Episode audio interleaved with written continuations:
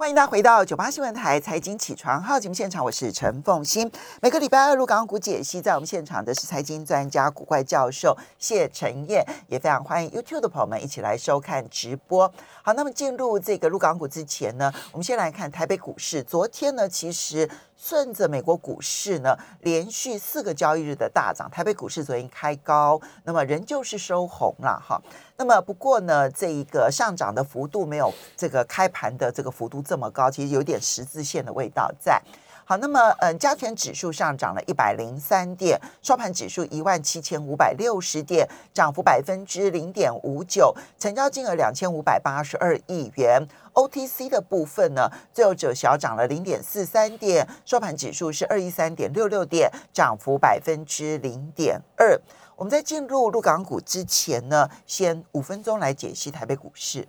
好，基本上我们先从产业面的角度来看呢，会比较理解说接下来台股的一个发展的一个情况。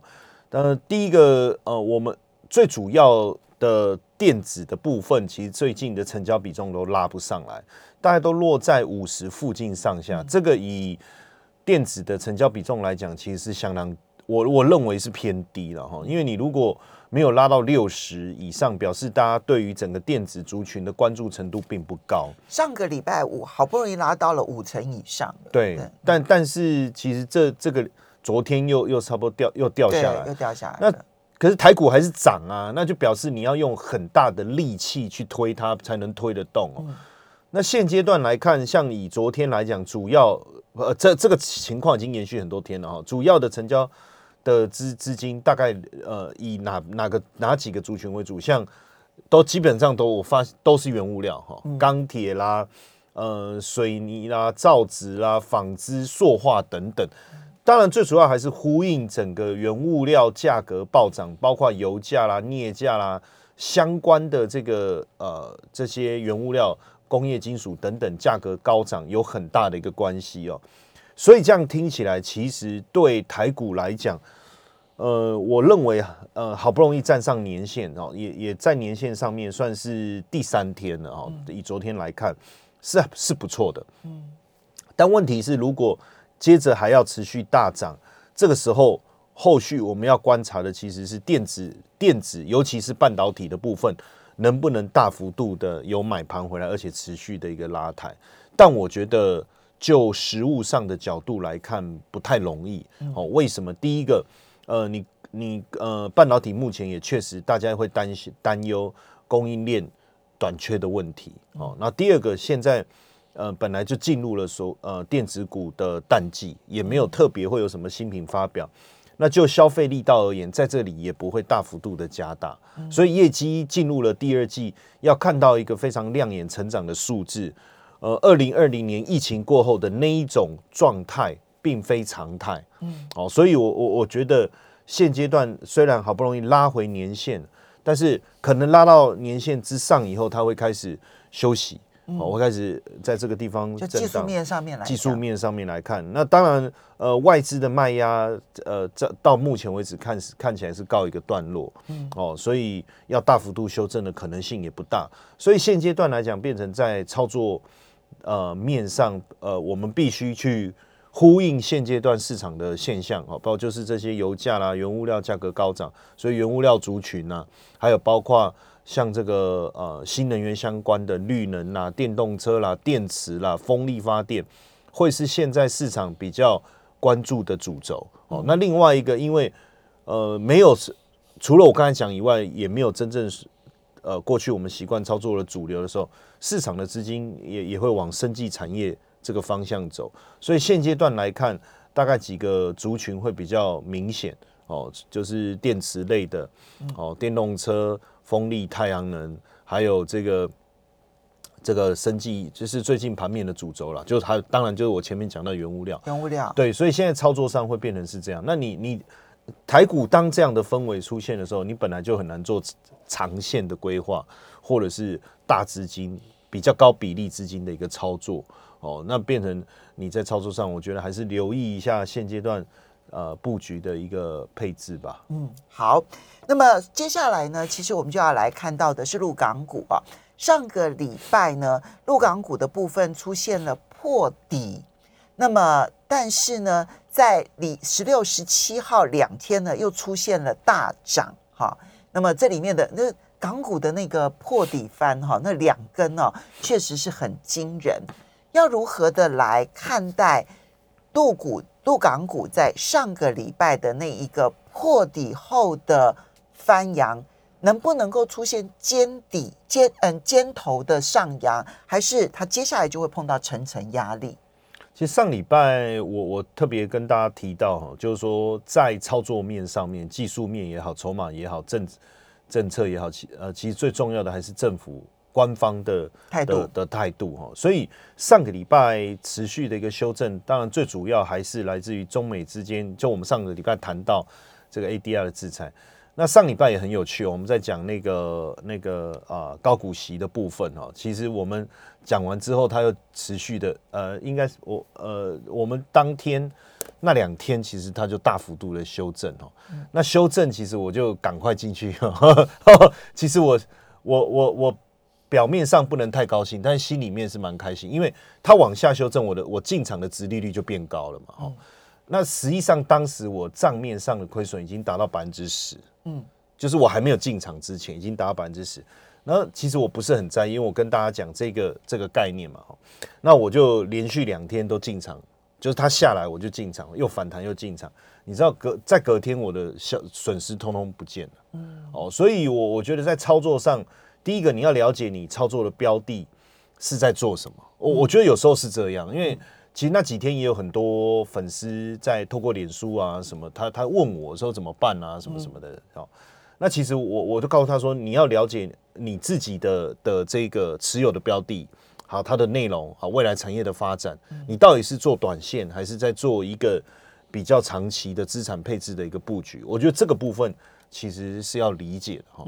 那当然那几天呃股市的一个崩盘，我我觉得那个下跌的。状况是很可怕的，那是一个崩盘，真的是很可怕的，真的是很可怕。所以，呃，当然大家心里面也很慌哦。但是你会发现，马上这个呃市场的这个资金进来，我的原因其其实还是在官方的一个态度，政策态度，对政策态度哦。那当时我觉得，呃，这呃这个官方的一个谈话其实非常重要，呃，尤其是他特别针对了。呃，在国呃境外股票挂牌上市这件事情去谈评论，他说我们呃要支持这件事情哈，不要大家也不要因为这个过度恐慌。那很有趣的事情是，呃，到了三月十六号这一天哦，三月十六号这一天，呃，我看到很多股票那个涨幅是很惊人的哈，那比比一天可能都涨了三十几万，有因为。香港的股票市场它是没有涨跌幅限制，哦，香港的股票市场它是没有涨跌幅限制，所以一口气呢，我看很多股票在当天涨三十几趴，涨二十几趴，呃，几乎像京东，我我我一看我也吓一跳，为什么？因为基本上它几乎把那个那个下跌的几乎快一半，几乎都都都涨回来了。所以那几天当然力道非常非常的强劲哦，尤其是在恒生指数啦，或是国际指数里面，那尤其是这个呃跟这个中概相关连接的一些股票，那这代表是不是说呃它就会开始出现？刚才风云姐你讲的就是直接呃我们讲 V 转好了，对 V 型反转，V 型反转，我我觉得可能性也不大。哦，就是说因为毕竟它的。呃，整体的大环境的问题，我认为还是存在，就大环境的问题还是存在。然后呢，呃，虽然是说感觉上中美之间这一个呃制裁的部分好像有解，嗯，哦，所以出出现了一个大反弹，但是未来能不能呃回到过去成长的的步伐，我觉得有有难度，嗯，哦，我觉得有难度，而且。最近呃，大陆的疫情的状况，我觉得还是确实会有一些影响哦，确实会有一些影响，包括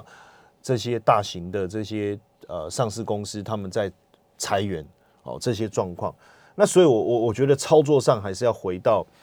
这个产业的的重点啊，就是说呃，我们怎么去看产业？那因为最近呢，很明显的这个资金往哪个方向流？我帮各位做一个观察，像。呃，很很很有趣，几乎是重复重叠性很高。盐湖提锂，就是我在盐湖里面要怎么样去把锂的这个这个。之前其实我记得前几个礼拜曾经讲对过这家公司，其实今年今年应该是说，我觉得呃，因为像现在油价冲上来以后，嗯呃，我我先稍微谈拉拉远一点哦，就是像美国目前因为油价太高，大家也开始去思考，我是不是要转转往电动车？嗯，然后像欧洲现在也是，他他们算过哈，只要电动车的呃使呃这个呃渗透率来到百四百分之二十五左右，其实他们就不用仰赖外来的这些天然气或是油的资源。不用仰赖外来的天然气，呃呃油，但是它需要有人发电，它还是需要天然气、啊，没错没错。所以它可以禁止油，但是它的天然气依赖度可能会更高啊。对，但是呃，基本上应该是说，对于俄罗斯的依赖会降低哈、嗯目前他们并不是没有办法说我就不用呃天然气啦这些，但是对对于俄罗斯的依赖，他们主要目前考量的是这一个哈、那所以目前呃现在预估说到二零二五年，基本上应该整个电动车的销售量全球大概可以到一千六百万辆。这个趋势是我是是没有变，是没错。那现在欧盟几个国家也开始要呃，就是进这个非电车，但不是马上哈，大概在二零三零年哈这附近要开始来进。所以现阶段呃，对于整个电动车产业也好，呃，风力发电也好，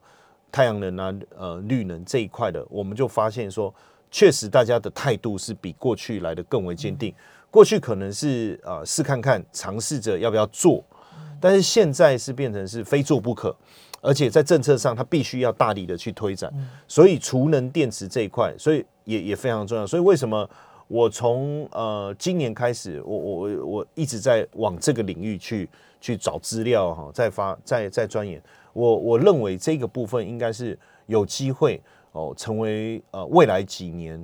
在发展上相当重要的一个区块。最长期的主流，最长期的主流。那当然，最近因为锂电池的价格的呃锂锂成本的上涨，所以到导致这个电池成本的一个上扬，所以很多的电动车，我看今年到目前为止，大概已经有二十个品牌厂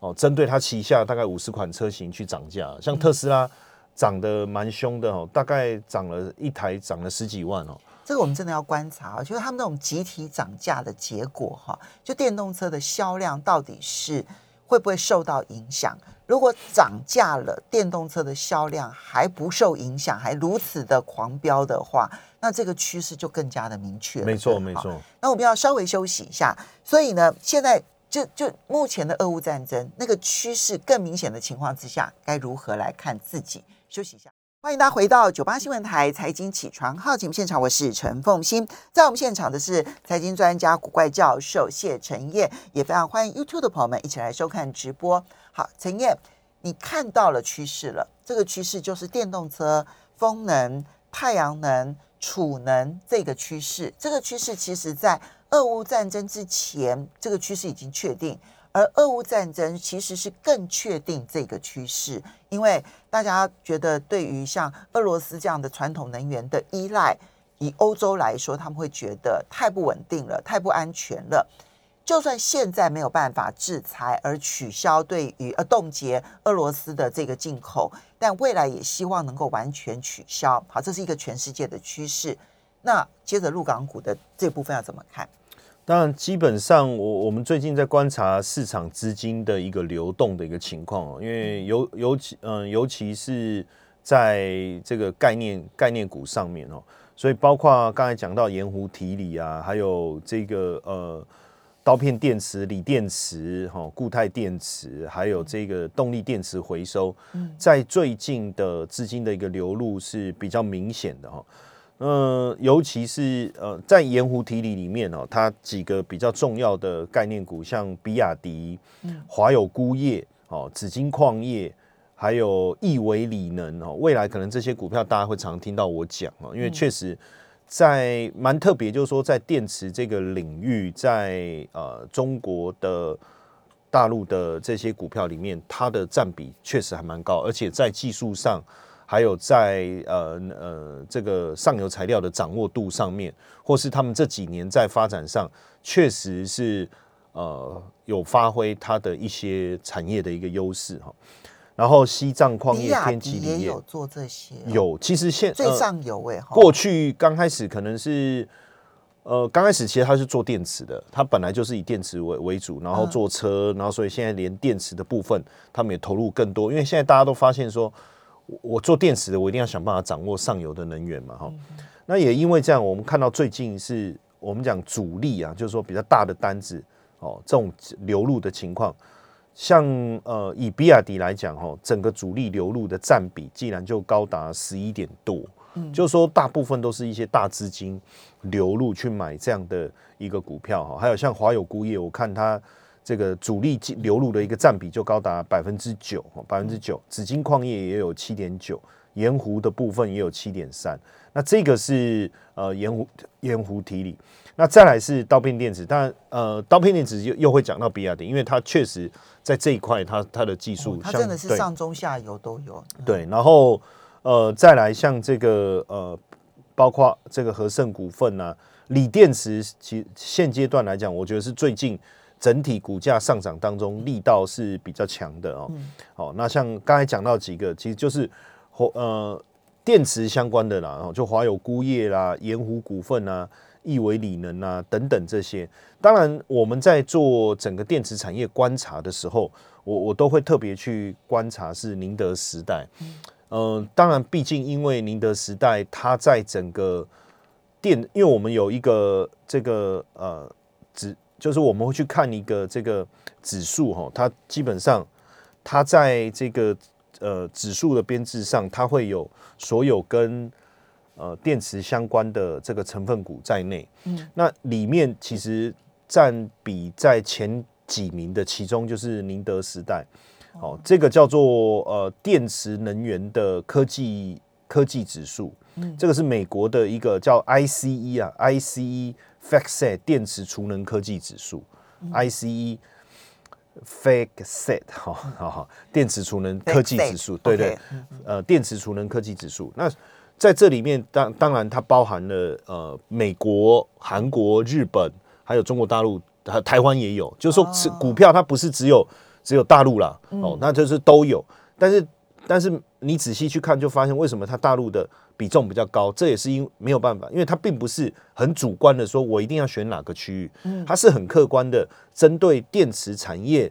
的上中下游，然后它每个领域都有，就是上游的材料啊，还有我的电池重要的一个材料，电池的模组哦，还有我的整个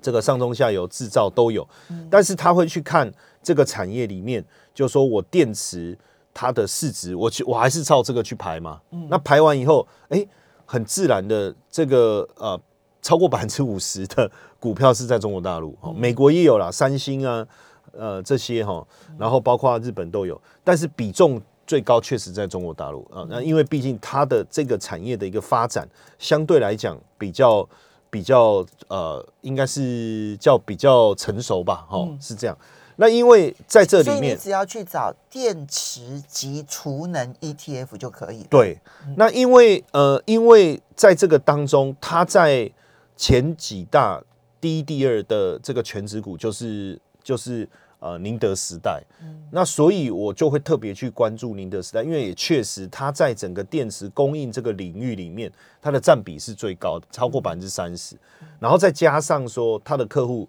其实就是特斯拉，哦，包括连 B N W 啦，像 B N W。听说最近他们电动车卖的还不错，哦，然后还有像福斯，他们现在大家都出电动车几乎也都是找他洲的欧，洲的大厂现在都出电动车对了，那那几乎嗯，都是找他合作哈。那所以我就会特别去关注，比如说如果它的股价最近有没有，比如说止跌迹象啊，它有没有比较明显的一个上涨的一个状态，哦，我就会以它作为一个观察的一个样板，哦，会以这个方向。那实际上，我最近当然也看了比较多的啊、呃电池相关的一个资料。刚才峰姐你讲到的也确实是一个问题啦，因为毕竟你电池的一个部分，你未来要做，你还是要高度仰赖，比如说做电子电啊厂，你还是要有电哦、这个部分的问题，我觉得，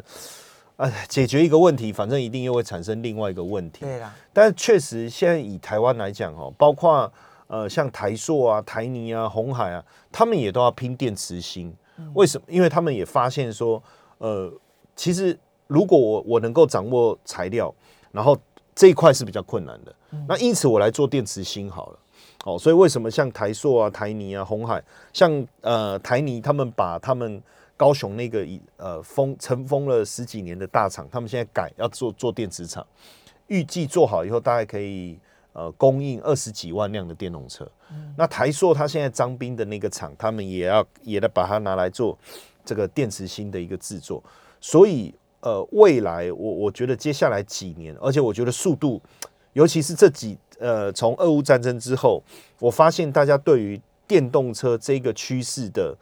的这种，应该不是说电动车啊，就是说绿能这个产业的要求的力道有加强。所以你今天想要提出一个概念，就是呢，因为你也很难真的就是把中国，因为中国大陆其实你现在看它，如果你用整体的股价来看的话，哦，它是在一个很低档。可是问题是呢，你去挑一些产业出来的话呢？因为它是属于重点产业，对，其实它的过去这两年多的表现又极佳，对，所以你要怎么去挑这些产业出来？我们不太可能去投资个股，对。那你现在有没有可能把其中的趋势性的产业，那你就不是指现在中国大陆的投资了，你就变成是一个国际型的投资，而中国大陆在这边的占比确实是高的，对。这样子来看，用 ETF 的方式。其实，其实我觉得在在产业上，第一个当然要避开未来被制裁的可能性了，哈，包括他们自己的制裁跟国外的制裁，这很难讲。那我觉得电池这一块，呃，要制裁的可能性相对比较低，我不敢说不可能。对，坦白说不。现在，呃，坦白讲，Never say never。对对对。但是我觉得可能性比较低，是因为本来本身呃官方政策就是支持这个产业的发展，然后再来呃国际的一个需求确实是存在。另外一个，不论是在技术或材料的掌握上，它这个产业确实有高度的呃集中度，还有它要做一个发展上所能够呃所会受到的限制相对也比较小。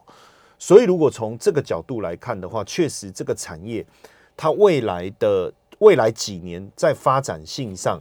呃，我觉得是相对来讲趋势性上会比较高。所以为什么我自己这几应该是说从去年我开始在收集这个资料，当然还有一些我个人呃针对某一些领域研究的一个关系了哈。这个好像节目也不能讲，所以就不不多说了。好。对，什么意思？就是我们讲金木水火土了。哦，对，